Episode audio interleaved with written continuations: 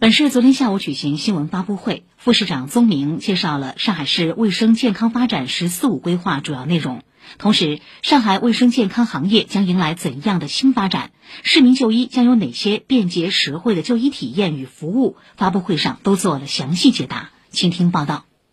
全面推进数字化转型是上海主动服务新发展格局的重要举措。今年以来，本市聚焦就医难、排队时间长等痛点堵点。推出便捷就医服务数字化转型七大应用场景建设，像是通过精准预约，试点单位平均候诊等待在三十分钟以内；医学检查影像互联互通互认，市区社区医院接入率达百分之一百，市级医院互认率达百分之九十四点二。市卫健委主任邬金雷介绍，今年年内将力争实现七大应用场景全市全覆盖。那么，我们希望通过这样的七个场景的智慧化的服务和转型。能够对市民的就医的体验度会更加好，便捷度会更加改善，时间呢能够大大的缩短，同时的话呢，它的人性化的服务啊也会更加的加强。深化医保制度改革是上海市卫生健康发展“十四五”规划的主要内容之一。市医保局局长夏克佳说：“上海医保部门先行一步，目前门诊异地直接结算试点覆盖长三角全部四十一个城市和九千余家医疗机构，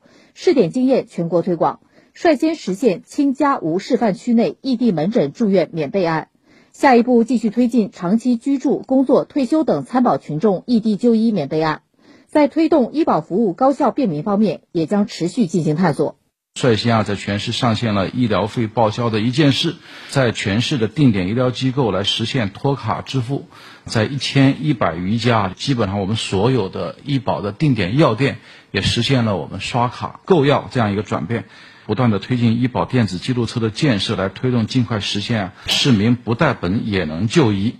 去年以来，上海交出了抗疫斗争不一般的上海答卷。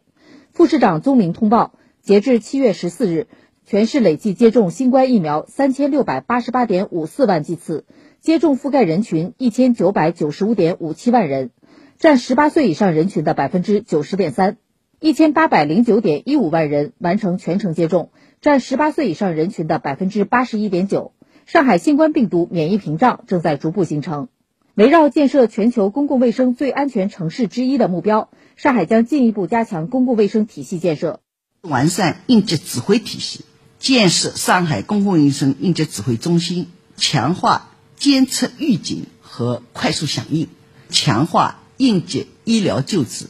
优化传染病救治的资源布局，强化应急。医疗保障在突发重大疫情等紧急情况下，确保医疗机构先救治后收费，